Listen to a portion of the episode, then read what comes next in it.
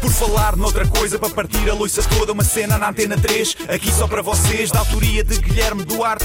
Penso logo existe, já dizia Descartes. Isto é um genérico em rap, mas vai ficar bem estranho. Não tenho mais rimas e vai acabar em feito.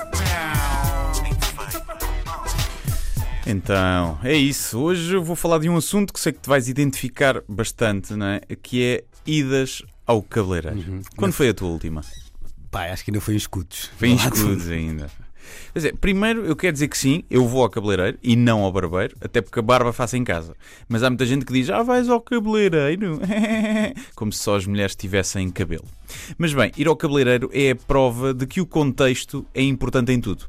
Em que outra situação é que seria normal alguém lavar-me o cabelo como se eu fosse um rei da antiguidade ou o meu avô entravado? Não é? Ainda por cima, é, normalmente é um homem que me lava a cabeça e a situação é toda um bocado estranha. Eu não sei a etiqueta.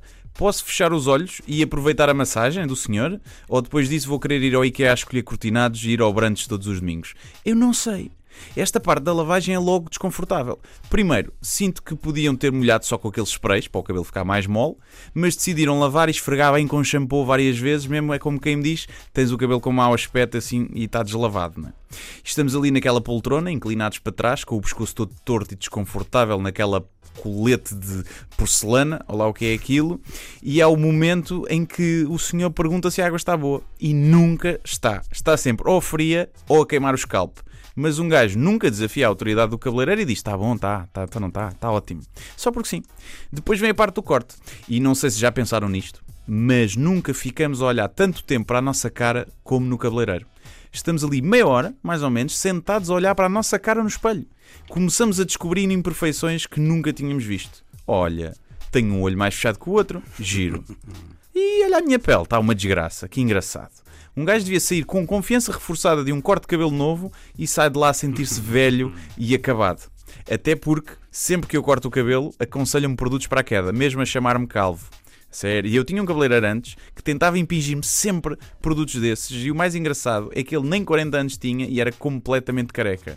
E eu perguntava, então, e testou os produtos em si? Foi? E ele ria-se sempre da mesma piada, era um público muito fácil Isso para também um oftalmologista pode usar óculos, não é? Por isso que perde a moral, não é? Hum, mas não? aquilo é de prevenção, percebes? Não, não, não sei, acho que perde um bocadinho a moral.